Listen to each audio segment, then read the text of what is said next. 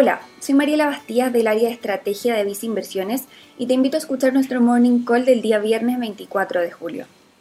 El día de ayer, el índice de precio selectivo de acciones, mejor conocido como IPSA, terminó la jornada con avances de un 1%, llegando a los 3.984 puntos, recuperando parte de las caídas registradas en los últimos días.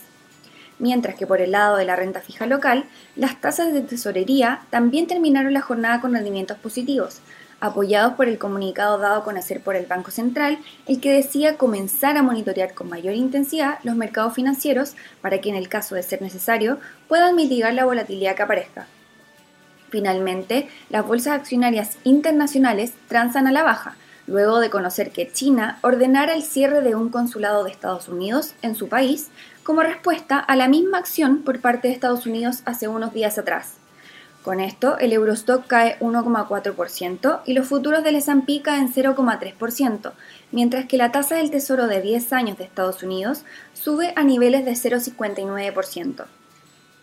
En Visa Inversiones consideramos que en un ambiente de alta incertidumbre como en el que estamos actualmente, es importante mantener un portafolio diversificado para que así responda de mejor forma ante eventos de volatilidad.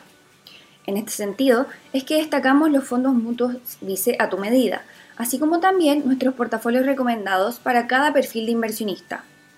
Finalmente, si quieres saber más sobre nuestras recomendaciones, te invitamos a visitar nuestra página web viceinversiones.cl o contactando directamente a tu ejecutivo de inversión.